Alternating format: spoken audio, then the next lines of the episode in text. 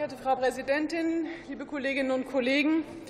Es ist wirklich ein Schauspiel, was hier von der Opposition, von Ihnen, CDU, CSU, hier aufgeführt wird.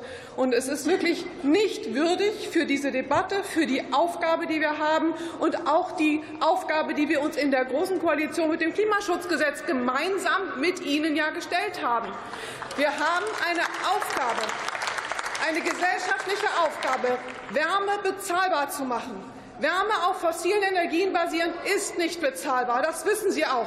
Wir haben uns die Aufgabe verschrieben, den Umstieg auf erneuerbare Energien mit dem Wärmeplanungsgesetz bzw. jetzt mit dem Gebäudeenergiegesetz an dieser Stelle umzusetzen. Und dieses Kollegin, Gebäudeenergiegesetz.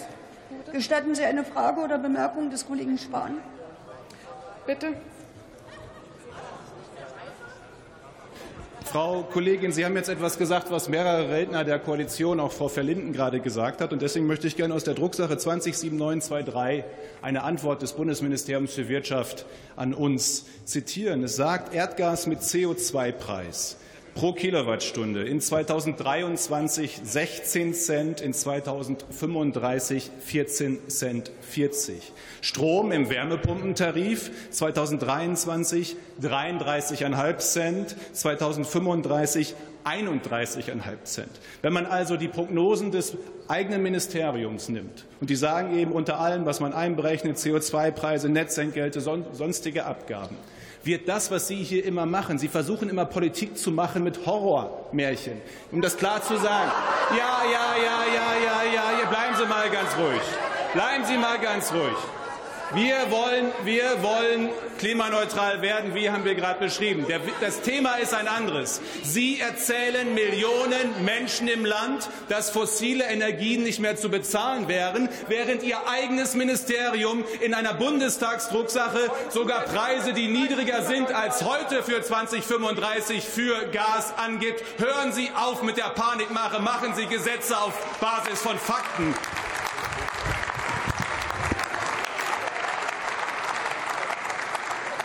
Herr Spahn, wenn Sie Prognosen einfordern, dann muss sich wissenschaftsbasiert ein Ministerium sich so verhalten, dass es die Prognosen wiedergibt, die zurzeit, die zurzeit gegeben werden können. Aber das Gefährliche an diesen Prognosen ist ja auch, und das haben wir im letzten Winter gesehen, dass es eben kein Märchen ist, dass die Menschen die Energie nicht mehr bezahlen konnten, weil es eben auch etwas gibt, eine Entwicklung gibt. Es gibt Kriege, die jenseits von etwas Prognostizierbarem sind. Nein, es hat eine Bestandsaufnahme von Prognosen, die man heute geben kann, gemacht.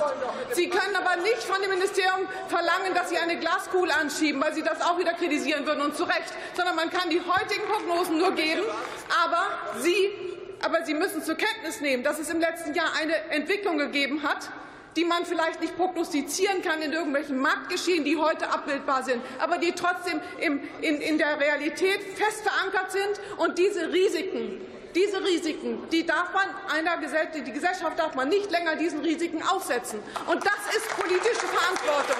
Das ist politische Verantwortung, die wir übernehmen. Es ist ja auch interessant, dass Sie die CDU-CSU-Bundestagsfraktion sich bei den Energiepreisbremsen, die wir hier beschlossen haben, nicht angeschlossen haben, dass Sie die abgelehnt haben. Die 200 Milliarden, die wir zur Abfederung eben dieser Energiekrise angesetzt haben, die wollten Sie nicht an die Bevölkerung geben. Sie haben sich nicht darum gekümmert, wie Energie bezahlbar bleibt. Aber wir sind ehrlich. Wir machen es so, dass wir, wir sind ehrlich. Wir sind ehrlich. Wir geben einmal die Bezahlbarkeit, Sie können sich ruhig meinen Satz noch zu Ende anhören. Sie geben einmal die Bezahlbarkeit die Bezahlbarkeit haben wir einmal garantiert, und wir werden natürlich weiterhin die Menschen nicht im Stich lassen. Aber dazu gehört eben gerade, dass man auf die erneuerbaren Energien umsteigt und es auch langfristig bezahlbar macht, weil das ist auch Wissenschaft, dass die erneuerbaren Energien die günstigste Form der Energiegewinnung sind. Und genau darum geht es.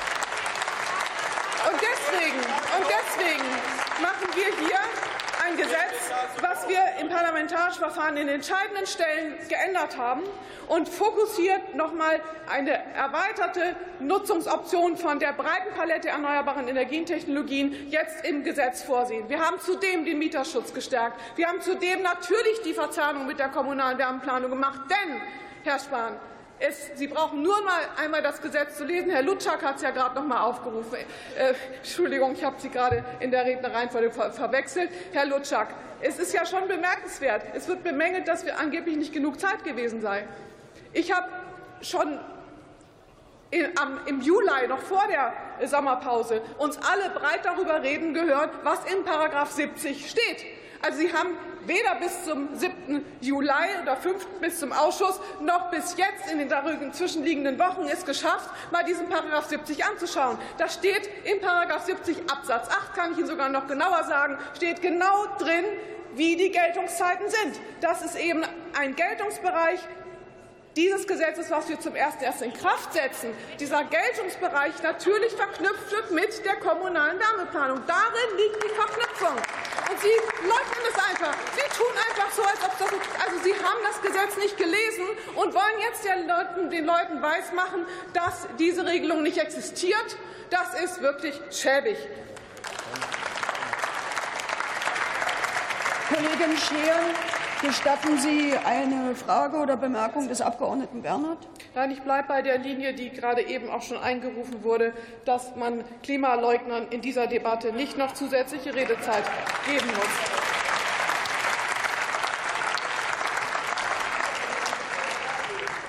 Und insofern möchte ich noch mal zurückkommen auch auf diese verfahrenstechnischen Fragen. Ich finde es bemerkenswert, dass hier von Ihnen eigentlich nur eine ein großes Theater gespielt wird. Nämlich es wird nur das Verfahren den Mittelpunkt gestellt, obwohl Sie genau wissen, dass die Verfahrensschritte alle eingehalten wurden. Wir haben zwei Anhörungen gehabt. Trotzdem unterstellen Sie, es hätte keine Anhörung gegeben. Sie suggerieren der Öffentlichkeit, dass der Änderungsantrag den wir am 30. Juni vorgelegt haben, dass dieser Änderungsantrag angeblich ein neues Gesetz gewesen wäre. Das suggerieren Sie. Und das finde ich wirklich, das ist eine Verhetzung, die hier vorgenommen wird. Nein, das suggerieren Sie. Und deswegen möchte ich hier noch mal klipp und klar sagen, das ist das Ergebnis eines parlamentarischen Prozesses gewesen, dass wir einen Änderungsantrag am 30.06. vorgelegt haben. Der hat zwei, dann gab es noch mal eine weitere Anhörung auf Ihren Wunsch hin. Ja, wir hatten zwei Anhörungen insgesamt. Es gibt keine Anhaltspunkte, dass wir dieses Verfahren nicht Kollegin Scheer, denken Sie an Ihre nachfolgenden Kollegen? In diesem Sinne, wie bitte? Ja, Ihre Redezeit ist ja, zu Ende. In diesem Sinne wollte ich mich bedanken. Vielen Dank.